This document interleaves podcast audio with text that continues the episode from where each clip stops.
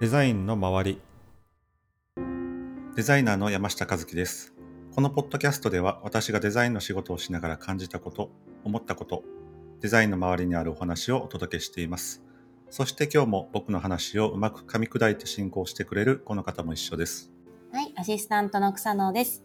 コミュニティ運営や企画運営の中で人と人の接点を増やす仕事をしています。今日もよろしくお願いしますはい、よろしくお願いします。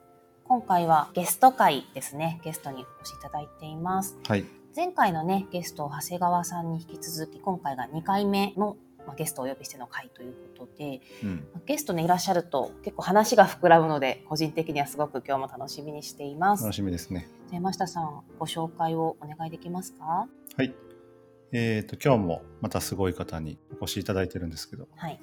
まあ、同じデザイナーつながりというところであのポッドキャストのこのデザインの周りに関してあの感想を時々いただいたりしてうんうん。SNS ではねやり取りはしてたんですけどもポッドキャストでお話ししてみたいなということで今日ゲストに来ていただけることになりましたはい。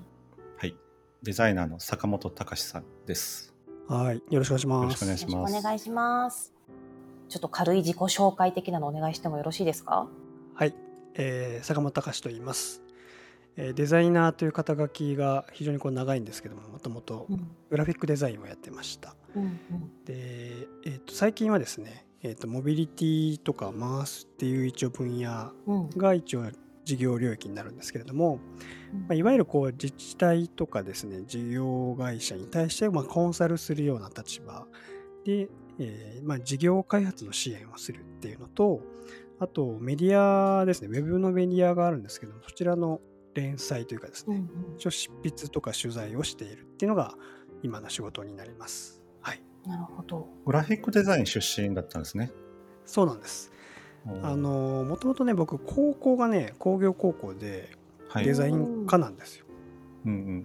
で、まあ、山下さんも分かると思いますけど手書きの時代です。あなので普通にエアブラシとかああの溝引き定規とかあはいはいはい。カラス口とかあそういうのを使ったりとか授業の中でデッサンとかね油絵とかしてたっていうのが高校時代でなんでその当時はあのレタリング検定みたいなやつもありましてですね、うんうんうんうんご存知ですかね？あの、はい。今だとね本当にパソコンでキーボードで打てば済む話なんですけどー。うんうん。あの明朝体とかゴシック体とかっていうのの特徴を学んで、まあ、それを手書きで書けるかどうかみたいな技能検定なんですけど、そういうものを取って、まあ、そのいわゆるこう商業デザインっていうまあやってる会社にまあ就職するみたいな流れがあって、まあ、社食とかもあうん。りましたよね、そういうような時代、うん。まあ、写真ももちろんフィルムはいはい。加工だったりとかするので拡大するのもそうだし、まあ、それからまあいわゆる印刷会社ですかね。デザイン会社ですけど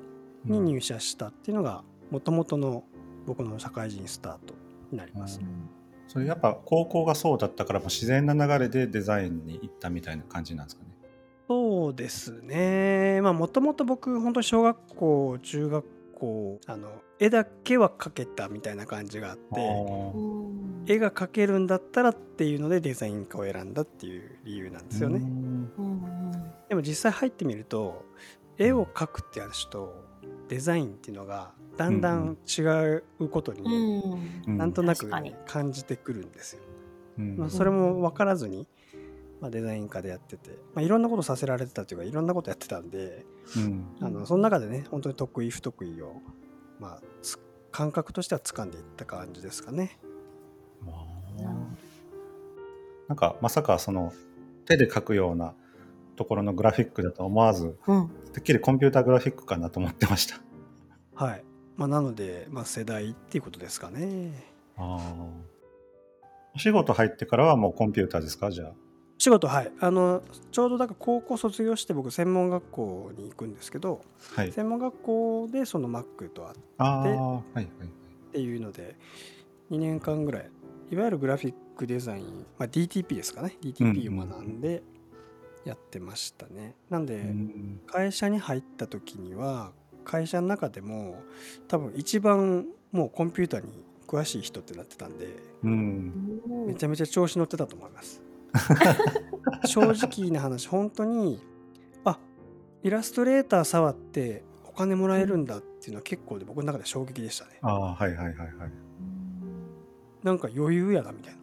うんって思ってました。うんそれぐらい、まあ、勘違いしてたんですけど なんかねそういうこうソフトの習得っていうのと本当に仕事みたいなところの境目がねうんなく感じてた時ですね。うんなのでやっぱり、まあ、まあ世代、ね、同じだったら近しい方多いと思いますけどうん。やっぱ専門学校で学んでるソフトの習得とやっぱり社会人になって会社でやっているパソコンの技術の差というかうん。全然やっぱりちょっと会社の方が遅れてる状態だったんで。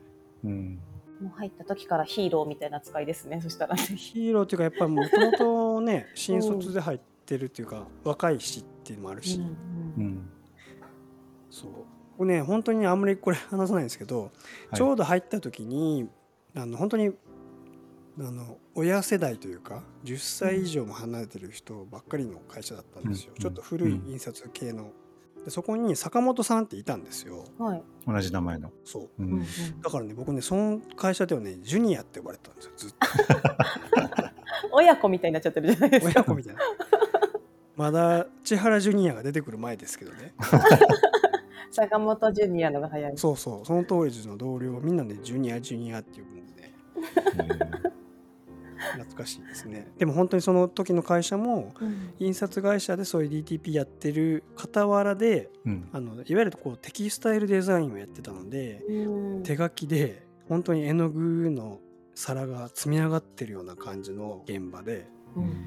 本当にみんなエプロンしてなんか絵の具ついてるような感じの方々がいっぱいいるような会社でしたね。なんで異質だったんですよね。だから多分うん。めっちゃめちゃ若い子が入ったぞと。うん。でめちゃめちゃマックな人だぞみたいな感じで、だからなんか新卒で一番若くて一番こうね社歴も低い僕だけどなんかすでにコンピューターとか食べられるみたいな感じの存在になっちゃう矛盾というか、うんそういう状況をなんか体験しましたね。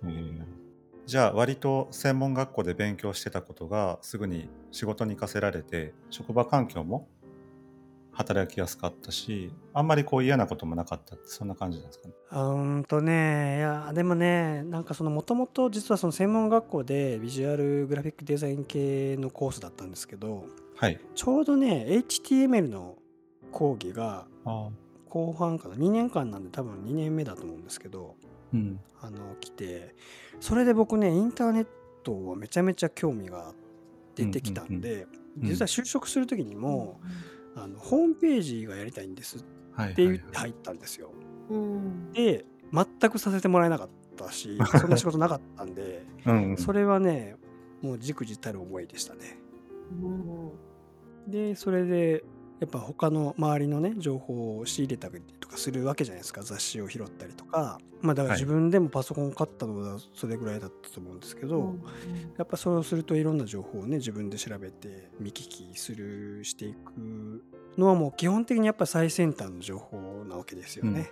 うんまあ、いろんなメーリングリストに参加したりとかでして。うんそれでやってたんでなんかそことのこうギャップ、うん。現場で求められる部分と自分が見聞きしているような情報とのギャップはずっとあったんでそれで結果3年で辞めたんかな？うんウェブの専業の会社に行こうっつって。でそれで転職してるのが、まあ、ウェブの制作会社だったんですけどあのパイナップルカンパニーっていう会社なんですけどそれは。パイナップルカンパニー。なんかはい。幸せそう。幸せそう ちょうどね、本当でもその当時ね、本当に東のキノトロープか西のパイナップルかみたいな感じだったんですよ。へー割とそういうベンチャー系で、ウェブ系で、先鋭な感じで、そうそう。うんなので、当時は割と本当に業界の中でもトップランナーの会社だったんおーで、でもこれはね、ラッキーだなと思って。もうそこからはウェブの仕事。そこからずっとウェブですね、なので、うんもうだから20年選手ですね。入った時はウェブのグラフィックをやられてた感じですか？あ、そうです、そうです。ウェブのデザイナーですね、いわゆるね。。うんうんうん嬉しかったですけどね。うん。うんまあでも入った瞬間にもうくじかれるというかええ。あの天才がいっぱいいたんですよ。まあ、本当にそのちっちゃい会社ですでしたけど、うんうん。最先端のとこだったんですごい優秀な方がいっぱいいててね。うんいわゆるそれはその見た目のグラフィックデザインのビジュアルとかそういうところの差を見せつけられたみたいな感じなんですか？えーっとねまあそれもあるんですけどあの、うん要はやっぱコーディングですね。コーディングの技術っていうことはい、だと思います、その、うん。今はちょっと違うと思いますけどはい。あのいわゆるこうなんだろうな、まあ、JavaScript とかももちろんそうだし、はい。今で言うと CSS だったりとかする部分、うん。うん表現の部分もそうですけど要はそこをどうなんだろうな作るかみたいなところがいわゆるグラフィックソフトだけでは完結しない部分をデザインしてた、うん。まあ、領域というかそれぐらいの幅をやってたんでうん。で僕は逆に本当に見た目だけでやってたんでうんうんうん。あの当時ねドリームウィーバーっていうのがね出てきて、うん。はい。はい。確かファイヤーワークスとかと。うん。うん。でいわゆるこうビジュアルでの操作でコーディングは自動生成されますよみたいな感じだったんですけど。ああはいはい。僕はそれでいいと思ってたんで。でそれで入ったら うん。手打ちですって言われて。はいはいうん。あのそういうソフトはまあ保管する上では使うけど実際は手打ちでコーディングしているので、うん。まあ、そこの技術のなさに痛感しましたね。ううん。んもう泣き泣いてましたね。それは泣きますよコーデねィングわからなすぎて、うん。でコーディングがわからないとどういう形でビジュアルを組めばいいのかがわからないっていう、そこですかね、うんなるほ無理だなと思いました本当。その時にそこを全てできていたデザイナーを見てどはい。この差は埋まらないなと思ったんですよね。そうはできない。まあもちろん ZIPS 的にいろいろこの場合はこうこの場合はこうで覚えることはあるんですけどうん。当時もウェブサイトの開発ってまあ運用がほとんどだったんでうん。ものすごいでっかい有名企業のサイトをうんうん。多分受託で受けてたんでしょうけど、まあ、そこの例えばこう連載みたいなところがあってそれの更新みたいな業務だったんですよね仕事はね。うん。だその天才たちが作ったテンプレートをもとにうんどんどん展開していくっていうのが仕事だったんで、うん。うん。もうそれはねそれはそれはすごい差でしたね。なんかはい。聞くとやっぱりその学生時代のギャップもあり最初の就職先のギャップもありでウェブに行けた時のギャップもありで なかなか最初の頑張りきったりですね。うん。なかなかうまくいかないっていうのは誰でもそうなんかなっていう感じですね。そうですねもうずっとついて回るでしょうねそこはね。でもあの学生時代からデザインの勉強ができて、まあ、そのデザインというところでは一本通ったところですよね。会社の就職もあそうですね。あのーうん。学生、まあ、多分デザインって言葉を知ってからだと思うんですけど、うん、まあ、当時は多分ほとんど広告のクリエイティブしか見てなかったんですけあどあはいはい、あの僕はデザイナーになりたいと思ったのでうん。デザイナーになれたんでうん僕の中ではかなり満足でしたね。あうん。あのね、天才たちがいてなんか僕はああはなれないなみたいな風に思ったっていうお話があったんですけどなんかその時なんかどどうしようと思いはったのかなと思って。自分はじゃあこういう道で行こうみたいなのをその時に考えたのか、まあ、そうは言ってもその天才たちが作ったテンプレートをもとに展開していく仕事があるからそれで OK っていう風になったのかなんかそのあたりってどんな感じだったんですか？そうですね。当時は逆に言うとあまり考えてなくてうんうんただなんかその優秀な方たちがまあ辞めたりとかしてねそれを引き継がなければいけなかったりとかする部分もあったんでうんそこはまあ保管する立場としては、まあ、やるというかや,、まあ、やれる人間になろうと思ってやってた部分はあったんですけど、当時ねあのめちゃめちゃ、まあ、その会社がベンチャーだったっていうこともあってある日ねあの給料日にお金が入ってなかったんですよ。おう。ん。でね当時僕大阪に住んでてはい。会社がね入って2週間ぐらいでね引っ越すってなってうん。大阪じゃなくてね神戸になったんですよ。おそれもびっくりでしょ？うんでそれで通う必要があるんですけどそう当時入ってなくて。うんで金ないやんと思って。うん。これ無理と思って給料入ってない会社になんか折れるかと思ってうん。辞めますっていうのはねその全社員が見てるようなところで書いて 辞めました。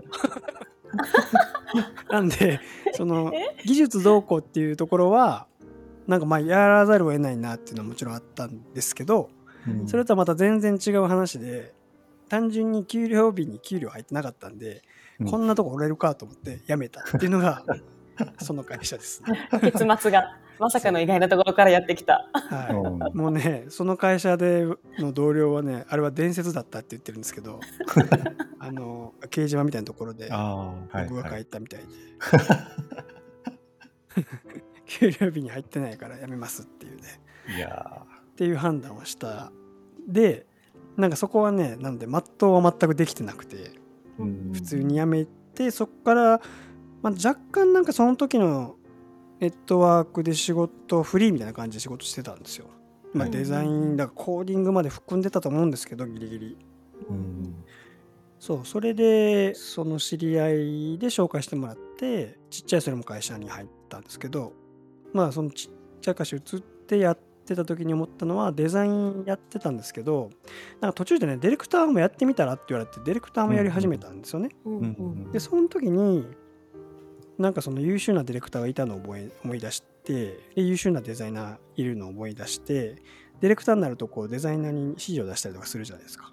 うんうんその時に多分ものすごい優秀なデザイナーのなんなんでしょうね。公認もやってた経験があったんでめちゃめちゃデザインの知識というか名はできてたんですよ。へー。自負も自負もあって。うん。なんでこうしたらいいとかこのレベルっていうなんとなくの自分の中でのなんでしょうね目利きができる感じになってたんでうんうんうん。これはデザイナー視点でのうまいディレクションができるな俺っていうのはその時気づいたんですよね。うんうんそれが結構、まあ、一番振り返りポイントかもしれないですね。うんこれだっていう感じですね。うん、ちょうどだからその、まあ、今で言う説明で言うと本当にディレクターがデザイナーに指示するところのブリッジの役割うんうんそこはなんか強みだなって思ったのは、うん、大阪の時に思いましたね。でもしっかりやっぱりデザインのそういう下積みというかそれがあったからこそのその気づきですよねディレクションとう。んそうですね。うん。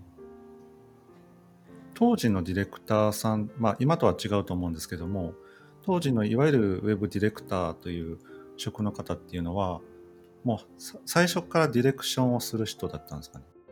うん、そうですすね。なのでディレクターっていうよりも多分せウェブの制作進行って言った方がいいですかね。うんうんうんうん。うん。あなんでウェブの制作を進行するっていう役割はあったのでもちろんやっぱりウェブの制作が決まってる段階から実際に作るっていうところが仕事としてもらうっていう関係性なんで、なん。なんかそのねあのあんまり言葉を 選ばずに言うとデデザイン分かってないディレクターさんになんか指示もらうってなんか結構違和感があって、ああうん。まあでも基本そうですね。だからそれこそひ孫受けぐらいの階層で仕事してたんであーはい。あの分かってないその 省流で上の方からうんうん。ファックスでうん。なんかこんな感じっていうのが来て、はい。えーって言いながら やるっていう感じでしたね。ああなるほどね。うん。まあだからデザイナー自体もそうでしたけどね大体。大体分かってない人からデザインの指示がされて、うん。うん、でもなんかやっぱ幸いさっきの初めの神戸のベンチャーじゃないですけどはい。デザイナーが優秀だった環境に初めからいたんでうんうん。デザイナーが作ったものはもうなんか絶対なんですよね。もうそこから何かが変わることはまずないというか。うんうん。なんかあ素晴らしいですね。それでいきましょうみたいな感じの うん。なんかクオリティで出してたんでその環境とか関係性に慣れてしまってたところはあったからうんうんうん。割とだからデザイナーがそこは判断して作る。うん。っていうことには、うん、価値観としてはなってたかな。でもなんかそこのだからレベル感はうん。その会社以降はものすごくか厳しくなりましたよね。だからあどう考えてもレベルが低いので、そのまあ初めの会社がレベルが高かったがゆえに、はいはいはい。そこをどう引き上げるのかみたいなことをやってたと思います。なるほうん。うん、だからそのレベルでディレクションしてた感じですよねだから。どううん。んこれもうちょっとこうできますよねみたいうんななんかそういうまだデデザインディレクションですかねだからねそあー。どっちかっていうと。そっちにだから強みを感じててうん。その後にえっとまあネットイヤーに合流してるするんですけど。なるほでその時にそのやってるようなことってまあさっきのデザインディレクションみたいなところで使うツールだったりとかどはい。ドキュメントだったりとかするものが IA だっていうのを気づくんですよね。うん。まあそれはだからネットイヤー入ってからなんですよ。うんうん。IA 出ましたね。あいえ、ここに来て。ここに来て私の勉強してきた単語が出てきてる。今までデザイナー周りでね。うん。要はその今までデザインとまあディレクションの仕事をしつつ、えーまあ、最終的にネットイヤーさんに入った時にあこれやってたこと IA だったんだっていうそういう感じそうですそうです。うん。そうですそうです。はあ。なんでサイトストラクチャーとかワイヤーフレームとかっていう言葉がうん。出てきたのはその辺なんで、ううんそれ以前は全くそういう言葉実は使ってなかったんですよね。はい、うん。うん、なんて言ってたかも忘れてましたけど。うん。まあでもだ多分どちらかというと本当に制作管理やったんでうんうん。あのファイルリストとかそういうレベルでしたね。うん。サイトマップとかサイトストラクチャーって言葉を知ったのは本当にネットイヤーと仕事をし始めてからなので、うんうんでもそこからはでもあんまりデザインで、えー、と自分が手を動かしてデザインをするということは少なくなっていく感じですか？うん、あ、うん、そうですね。東京に来てからでもディレクションしてましたね。うんうんデザインはしてないですね。うんうんずっとディレクターでした。あはい。なんかその後デザインしようみたいなデザインに戻るみたいなことはなかったですか？うん。あの、これまた難しいんですけどね。まあ、でも今につながるんで話をしておくと、はい。その、まあ、結局 IA とか情報設計っていう、なんでしょうね、テーマで話をする機会も増えていった時も、その時の自分は Web ディレクターなんですよ。ううん。ん肩書きとしてはずっと。うん。でちょっとまあある時からやっぱり僕の強みがそのいわゆるデザインのディレクションとかまあアートディレクションに近い部分はい、だったりとかするのでうん。そのそういう意味でのデザイン活動をやっぱしていってるんですよね。だから自分で本当に絵を描いてるわけじゃないんだけどこういう風にした方がいいよねっていう絵は描いてるわけじゃないですか。でそれが僕の中ではそのデザイン活動になっていってたんで、うんそのなんでしょうね。まあ極端な話で言うとそういう使用書とかワイヤーフレームっていう書くことはやってたけれどもうん。フォトショップとかでデザインを作ることはしてなかった。うんでフォトショップとかで仕事をしそういうデザイン活動したいかって言われるとしたいとは思わなかったですね。ううん。んうん。そう言われる完と全に興味とか好きなことやりたいこととかがそういう、まあ、全体設計とかそういうさ本当に講義の意味のデザインみたいな話だと思うんですけどそういう方に興味とかやれること能力がいっていったいや違う。いやー結構難しいな説明がね、うん、うん。いや聞きながら思ってたんでそそこからじゃあうん。講義のデザインに興味があったかって言われると多分否で、うんうん。あのーさっきの話にもちょっと延長するんですけどやっぱり最終的なグラフィックの部分というかまあウェブにおけるグラフィックのビジュアルのデザインという部分をいかにこう当時僕が神戸で、うん。なんでしょう体験した衝撃そそのレベル、はい、うんに上げるかっていうことが結構そのうん。仕事のほとんどだったんですよ。いかに上げるか。そのいかに最終品質を上げるかっていうところにどう貢献するかっていう意味でのディレクションをしてたんで、ううん。んうん、なので講義なデザインに興味があったわけじゃなくてうんその品質をいかに上げるかに終始してたっていうか、なるほど。うん、なんで IA とかね情報設計とかって言ってるんですけどもまあ生実家自分がグラフィックデザインやってるので最終品質っていうか最終ビジュアルみたいなものがなんとなくイメージできちゃうんですよね。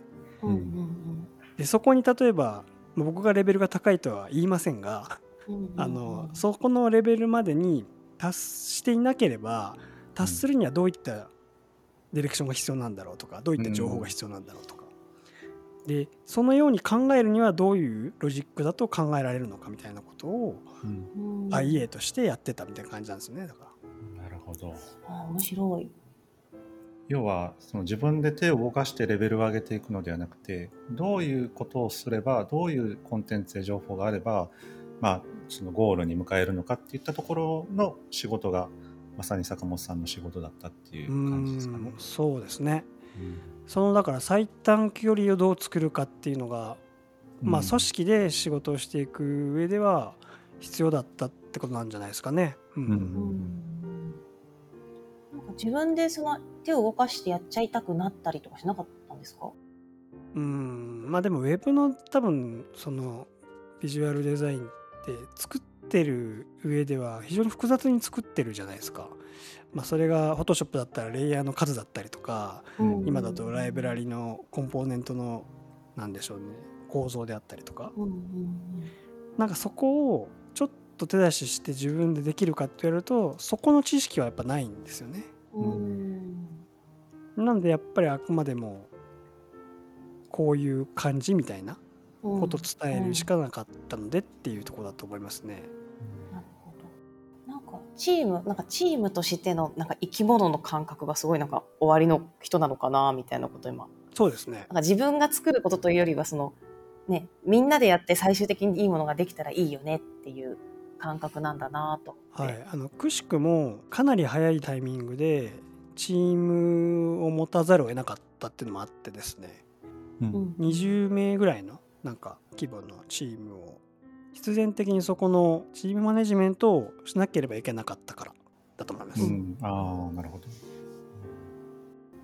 なんとなくざっくり過去のことを聞けてきたのかしら。どうでしょう、そうね山下さん。うんうんいやじっくりと。あんまりこういうこと坂本さんも他であんまり喋ってないんじゃないですかうん、今の話は僕初めて話すんじゃない？かなお、貴重。初公開。すいませんなので多分説明がちょっとねよろしくないかもしれないですけどいやいやいやどうやってみんな IA になったんだろうって聞くのすごく好きで、ああ うん、まあでも人それぞれ。はいはい。なんで僕は、うん、さっきのお話で、やっぱ優秀なデザイナーと優秀なディレクターがいたので、うん。そのブリッジをする役割は自分の強みだなって気づいたからっていうのが一番のきっかけな気がしますね。うん、今までのこの流れから、一番最初にね、モビリティとかの回すとかもやってらっしゃるっていうあ、はいはい。ところまでの、この、つながってないよね、まだね。私が繋がってないんで、まあうんそうか、なんかまだこですね。う、まだまだこの間にステップがあるんですね。まあ、かいつまんで話すと、う。うんんあのまあ時代の流れもやっぱりあるのと、はいまあ、自分の年齢っていうのもあるのがあってうんうん会社の中でさっきのねいわゆるこうウェブの制作ラインというかそういう制作ディレクションであったりとかから、いくつもあるそういうメディアリソースを管理するような部分でのクリエイティブディレクションとかなんかそういった形で関わるようになってきて、うんでその会社に求められる役割とあのやろうとしてることを突き詰めていくとこれはあのコンサルにならざるを得ないんじゃないかって思った時があってうん。うん。で、まあ、逆にある種のその受託においていわゆるこうデジタルマーケティング会社としてのポジションで仕事をやる上では結構ものすごく大きい仕事も最後やらさせてもらって結構ね一つの限界点に達したっていうのが僕の中で思った時が、まあ、ちょっと切り替えるタイミングでそれであのコンサルに行くのかそういうメーカー系に行くのかそれともなんかはたまたアカデミックの方に行くのかみたいな、うん。なんかこういくつかの選択肢があってそれでまあたまたま本当に知り合いもいてっていうところでメーカーに行くことになったっていうのがモビリティの始まりなんですけど、なんでそれまでは全然関係ないし、うん。まあ、今でもそうですけどあの車別に僕好きじゃないんですよ。別に持ってないですし。うんうんだから文脈としては本当にインターネットを使ったデザイン活動。うんでそのうちの一つの成果としてプロダクトと関わる部分はもちろん IoT なんだけれどもはい。あの、まあ、IA もそうですけども UX デザインって考えた場合には本当にこうメディア横断だったりとか、うん。そのいろんなこうなんていうんですかね接点として持つべきところがいっぱいある中の流れをこうデザインするような感覚感覚でやってたんで。もともとねその手書きでやってたってさっき言ってたじゃないですか。ここ。はい。ででデジタルの世界になってで特に IA なんかそうなんですけど見えない部分をデザインしてるっていう活動になっちゃうんですよね。うん。ででメーカーは今度はもう本当に物自体を作ってるって話があって。うん。でどんどんそこを一緒にっていうかどっちもやりたくなってくるんですよね。うんううん。ん。なんで見えないところもデザインして、えー見えるものも作りたいみたいな。うんでそれで、えーとまあ、モビリティっていうテーマで考えると、まあ、いろんなところがここ関わってくるので、うん。まあ、興味があるなと。うん。それでまあモビリティちょっと今面白いかもみたいな、うんうん。うん。なるほど。うん、だからメーカーに入ったのはあくまでもその気づきのきっかけだったってことですよねきっと。はいそうですね、あの本当に別にタイミング違ってれば全然多分違う会社に行ってたと思います。そうなんですね。なんかてっきり車好きでメーカーに行かれてうんみたいな、かと思ったんですけど。ね。うん。うん。まあ、どうしてもそのメーカーで製造やってる会社のはい。意識と、はい。そのまあ、デジタルマーケティングって言ってるぐらいなんだけどサービス企業が持ってる意識っていうのに、まあ、ものすごくやっぱりなんでしょうね。対立ではいないんだけれども、うん。結構全然そこが違うっていうことに分かってやっぱり自分がどうしても考えてることって結構トータルで考えちゃうので、うんうんうん。トータルな部分を考えるのは、うん。メーカーには逆にあなんでしょうね。あまり求められないんですよね。そうですね。うん。あの部署ごとになってますもんね。はい。思いっきり縦割りだしはい。思いっきり本当にパーツで話すしうん。なんかその作る前提で話すしなんかそこが今までもしあるんだったら本当チューニングっていうのが仕事になってくるし、うん。なんかねそこがデジタルで結構機動性を持った仕事の仕方をしてた自分の経験値から見ると、まあ、とても窮屈で、うん。うんちょっとそこだけだとちょっとしんどいなと、うん。まあ、もちろんいろんな、ね、問題というかいろんな悩みはありましたけどやっぱりサービス側に、うん、いないとっていうのがあって。うん。で今の会社は、まあ、サービスっていうかもともとねあのそのデジタルマーケットの会社の先輩が作った会社なんですけど、はい。まあ、その取引先である鉄道会社さんがうんマースの事業を立ち上げるっていう時だったんで、それでねそこの事業の立ち上げを手伝ってくれないかっていうお誘いで。入らせてもらって、まあ、なんでコンサルしちゃコンサルなんですけど。うんううんん。で、まあ、多分デザイン系とか IA 系でねつながってた人もいるんですけどモビリティ系だとさっきの無知だし全くネットワークなかったんで、うん。自分でネットワーク作りたいなと思ってそれであの現地取材といううん。企画を持ち込んでですね、はいうんはい。あのニュースメディアをやってる会社さんに。それで、はい、あの全国のプレイヤーと話をする機会をちょっと強制的に作ってでネットワークを広げてるっていうのがそのコンサルともう一個のメディア取材をやってるっていうのは今の仕事なんで、うん。あそこもつながってるんですね。一応ねやっぱ成功体験があるんでね、その全国でセミナーしてたっていううん。その時につながってたつながりっていうのはほん本当にまあね強いものもあったので、うん。うん。まあ、そういうのがやっぱりモビリティのテーマとかタイトルでもあってもいいしないと逆に本当にさっきのねもともと僕車詳しくないですしうん。簡単に言うと、ん。まあ、そこをまあネットワークで補うじゃないけどうん。ネットワークを持ちたいっていうところがあって今全国旅してます。なんかネットワークあつながった人と何か次のステップに進むの結構苦手だったりするんですけどネットワークってどうやったら活かせるんだろうとかなんか思うんですけど。ああえなんか知り合うことはすごく多いんですけど、えうんうんうん。なんかそれをなんだろう友達みたいな感じになるけど。まあでもすぐ何かっていうのはあまりないですよね。あなんかこういつかやるときにそういえばあの人いたなみたいな感じでうすか、ん。そうだと思います。営業ってそういうことだと僕は思ってるのっていうのもあってうんうん思い出してもらえる存在になるっていうのが一番重要だと思うんですよね。ううん。んまあ、なのであのまあもちろんすぐ何かがね動いてるんであればそれはいいけど、うん。まあ、そればっかりではないし、むしろそれを目当てでつながってるってちょっとあんまり良くないじゃないですか。うん。そうですね。確かに思い出してもらえる存在になるっていいな、うん、つながるっていうのは本当にそれもタイミングだしね相手があることなんで、うん相手もそう思ってもらわないとつながれないわけで。うんうん。まあきっかけですけどね、うんただのね。うん。なんかこんな話でよかったんでしたっけ？なんかごめんなはいさいね、全然大丈夫ですよ。話があれだね。なんか。なんか逆にこういうこと話したかったみたいなのあります？うーんそうだな。最近のデザイナーさんに向けて。最近のデザイナーはねまあ直接やっぱ関わってないのでああそうまあ、下手なことは言えないんですけど さっきの感覚のまま僕が見ると、うん。やっぱりレベルはねやっぱうりん。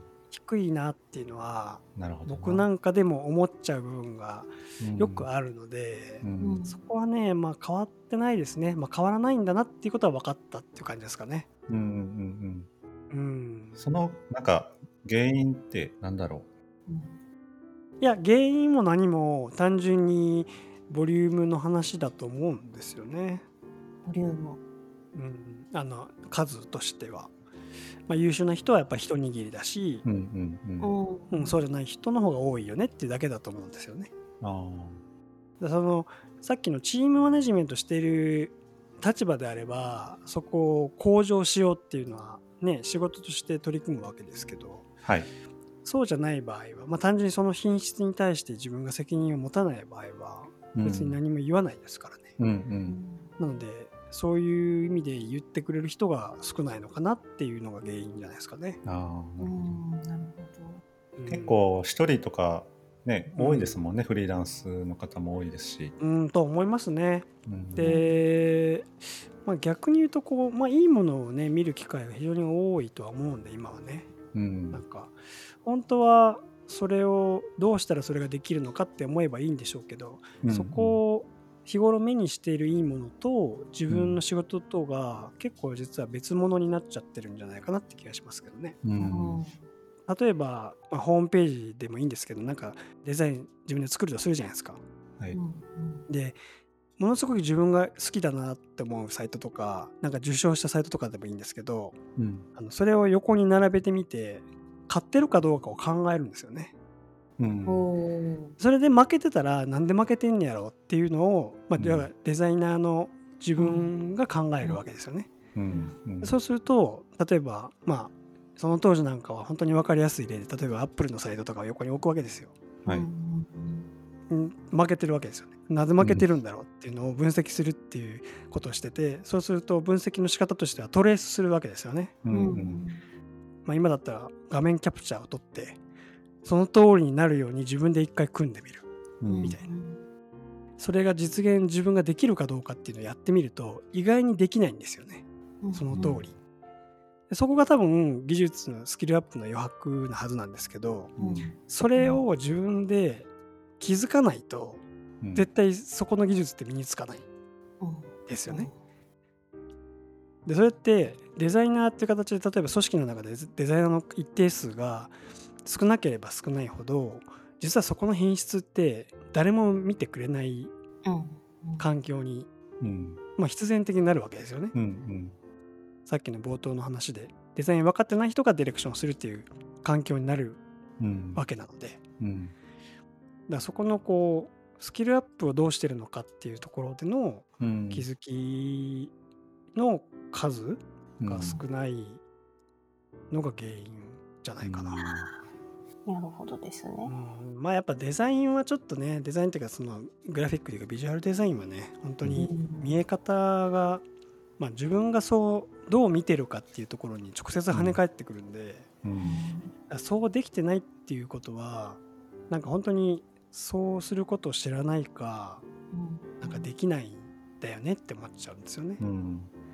デザインのディレクションをいかにしてないかっていう方が多いと思います。うん。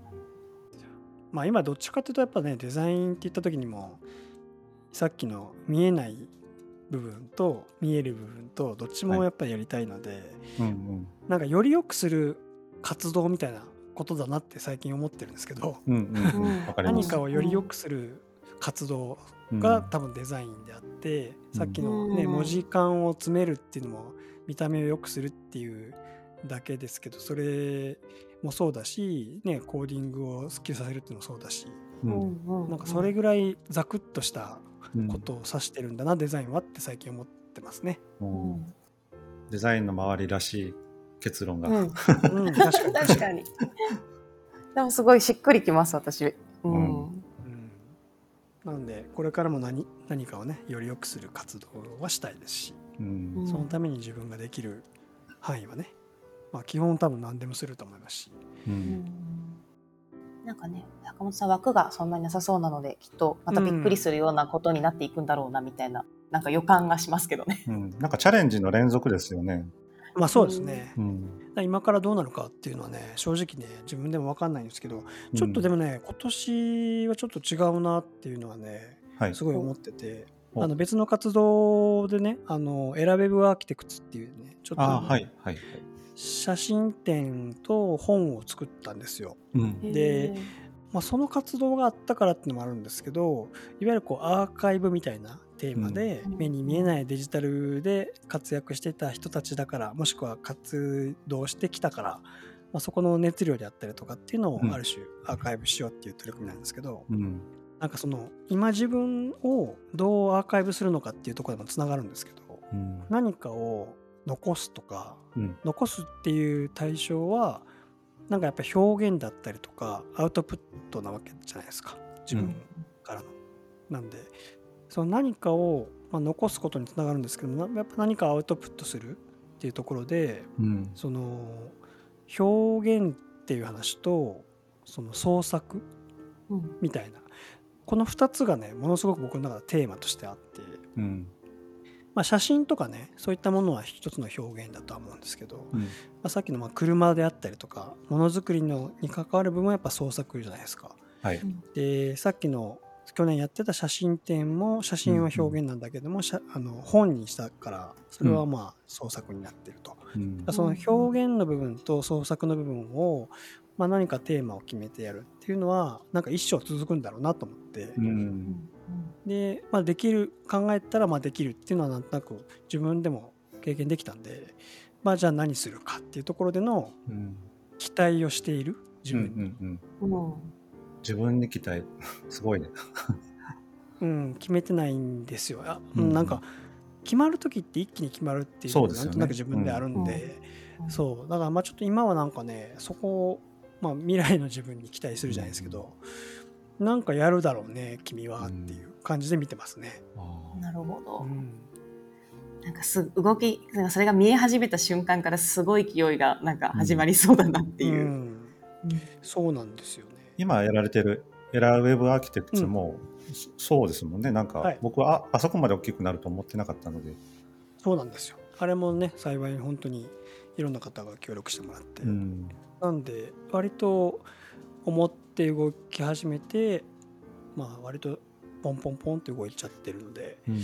うん、まあでもそれもね結局自分次第なんで、まあ、自分でやらなきゃいけないことは分かってるのでっていうのもあって、まあ生半可なね想像だけだと動かないよううん。にしようかなと思うんで、うん。なんかねこれやろうっていうふうに思う自分を楽しみ。に、うんうん。うん。うん、いこうかなと。楽しみですね。なんかいろいろ上がってくるのが楽しみ。うん。上げていきたいですね、本当にね。はいうん。まあ逆に言うとそう期待してもらいたいなって思ってるところもやっぱあって、うんで期待に応えたいなみたいなそういう循環をなんか仕事の延長でもいいんですけど仕事とはまた別のチャンネルというか、うん。部分でもできるとまあ、自分の中ではバランスがいいなと思って、うん。常にやっぱりその仕事の部分と仕事以外っていう二軸は持っておきたいっていうのはなんかねあるんですよね、うん。それもバランスな気がしますね。そうですよね。仕事ばっかりしたらあかんってことやな。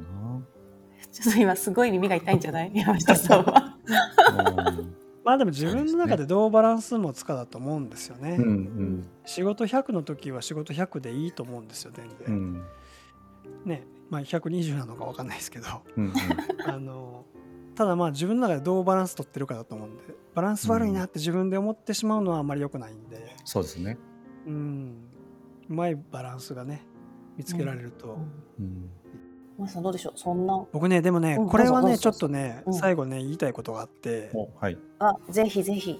まあ、例えばまあこの配信もそうなんですけどはい。はい。山下さんにしろ草野さんにしろ僕にしろ今アウトプットっていうとその対象ってこの配信する例えば、まあ、データだったりとか配信する番組だったりとかするじゃないですか。ううんんでものづくりっていう視点で見るとじゃあまあ僕たちは今この番組をまあ作ったとうん言えるんですけどうん。その時に面白かったって例えば誰かが言ってくれるとするじゃないですか。うんめちゃめちゃ嬉しいじゃないですか。うん。でその人が面白いって言ってくれたからその人の周りの人も、まあ、見るようになったとか。うんうん。っていうなんかこうちょっとまあマーケティングの話にも似てるんですけどなんかそういう構造を考えた時にあの僕たちが今作ろうとしているものっていうのは実はこの配信番組じゃなくてその配信番組を聞いて良かったと言ってくれているその人の言葉を作ろうとしてるんじゃないかと思ったんですね。うん。まあ、この配信番組はまあ一つの情報だとして、まあ、この情報を流通させるのが一つの取り組みのように見えるんだけれどもうん。実はそこで流通させたいのはこの配信番組を流通させたいんじゃなくて良かったって言ってくれてる言葉を流通させたいうん。うん。うん。だというふううん。に去年のどっかで思ったんですよ。うん。なのでその、まあ、そこからちょっと僕のいろんな方がね活動していることにコメントをすることが非常にこう増えたんですけど、うん。うん。結構そこの反応であったりとかコメントが一番重要でうん。コンテンツコンテンツってねよくデザイン界隈でもよく話すと思うんですけどだから実は流通させたいコンテンツ僕たちが作り出したいコンテンツっていうのは、その良かったっていう言葉なんだっていうふうになんかね置き換えるとその自分たちがしようとしていることとかやりたいことが結構説明できるなと思って。うん。うん。なのでコメントがまあ重要だよってことなんですけど、うんうんそのコメントをまあ自分が聞いたりとかし見たりとかしたら、まあ、必ずしようと思っていて。うん。なるほど。で自分が実際に番組してると思うんですけどそのコメントが一言あるだけでめちゃめちゃ嬉しいんですよ。ね。そうですね。うん。だから結局それがしたかったって話でこの番組を作りたかったわけじゃないんだみたいなことに、なんとなくねこうちょっと俯瞰してうん。見れるようになってその自分たちが作ろうと思っているコンテンツっていうのは自分が作るものじゃないと。つまりは。うんうんうんなので自分の評価とかっていうのも自分が言うことじゃないっていう、なんかこう考え方にちょっと至ったところがあったのでうん。何か活動するんであれば、まあ、そこを目指してやるべきだしうん。何かそういう体験をしたのであればやっぱそういう形で、まあ、フィードバック簡単に言うとフィードバックですけどうん。うんうんなんか言うっていうサイクルになるとうんうんより良くなるなというか。うん。い思いました。や面白い。でもこのことにいろんな人が気づけばなんかうん。今のね坂本さんもなるべく間違いしてるっていうこともおっしゃってましたけどはい。なんかこう、ま、回り出す感じはしそうですよね。ううん。んなんかね、そうなんです。だから UX のね話をしてる時にいつもよく議論になるんですけど、うん。なんか実は一番すやりたいことって、まあ、あの全ては前のためにっていうビールの宣伝じゃないですけどなんかその人がうん面白いって言ってくれることを目指す取り組みなんだよねってなんかみんなで共通できると、うん。なんかそれでいい気がするんですよね。本当ですね。うん。そのためにできることを考えるっていううん。なんかその組み立て方うん。でいい気がするのでなんかね、情報量が途中に多すぎる気がしていて、うんうん最終的に目指す姿っていうことをなんかこうコンテンツって言葉ですると結局なんかプロダクトの話だったりとかするんですけどうん。なんかそうじゃなくてそのプロダクトを介してその人が何て言うか何ていう言葉で語ってくれるかっていうところが、まあ、やっぱ結局目指すところな気がするんでうん。どれだけまあ語ってくれるかみたいなところ、うんうん。うん結局その自分の活動とか取り組みっていうのを他人が話してくれるのを最大化したいと。うん。うん。その自分がやってることを自分が話しなくて自分がやってることを他の人が自分以外の人がどれだけ多く話してくれるかっていうのを目指したいというか。うん。うん難しいことを話しがちなんですけど、まあ、結局はどれだけ語ってくれるかとか話してくれるかっていうところだなっていうところで帰結しました、最近。なんかお料理も結局美味しいって言ってもらえるためにするだけですもんね。そうですよね。うんいや本当そうですよね。うんそういうふうに思ってくるとめちゃめちゃ楽ですね。うんうん変にやっぱり複雑に考えがちなんで人間うんうんまあ仕事だと余計そうなんですけどそうですね。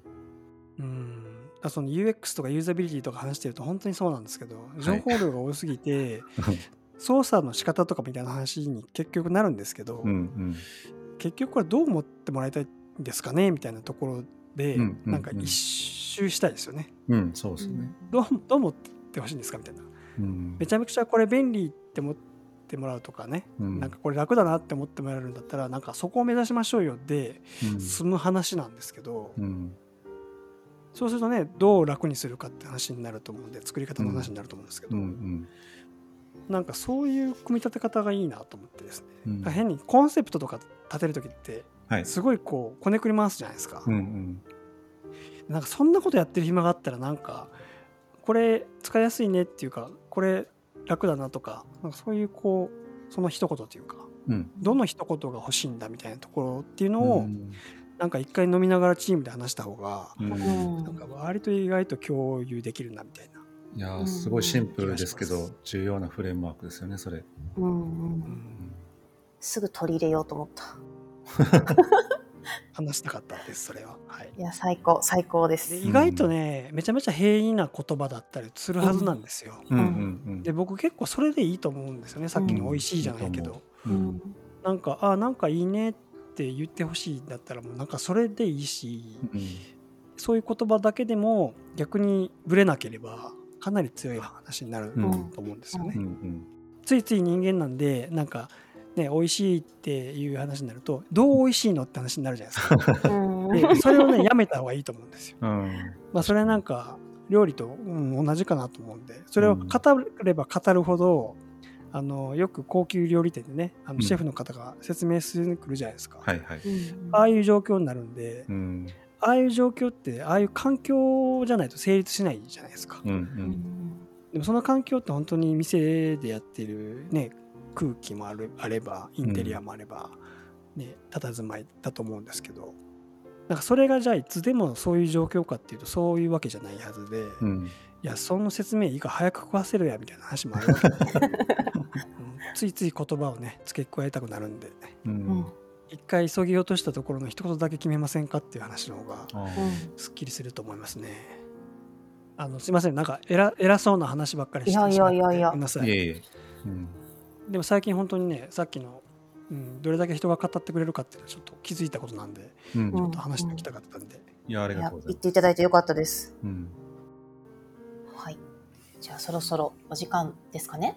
はいはいいいと思います。はい。じゃあ今日はですね、あのゲスト坂本さんお越しいただいて、はいやってきましたという感じですね、山下さんた。っぷりお話ししましたね。はい。いやすごい楽しかったです。結うん構私手元のメモがえらいことになりました。本当やあっという間にね。うんあっという間。はい。また、これ次回とかね、特に予定、今のところは決まってないと思うので、ぜひ、はいあの、オフィシャルサイトもできましたし、ツイッターとかね、あの、ポッドキャストのフォローとかね、できますので、ぜひぜひ皆さん動向をチェックしていただけたら嬉しいなと思います。はい。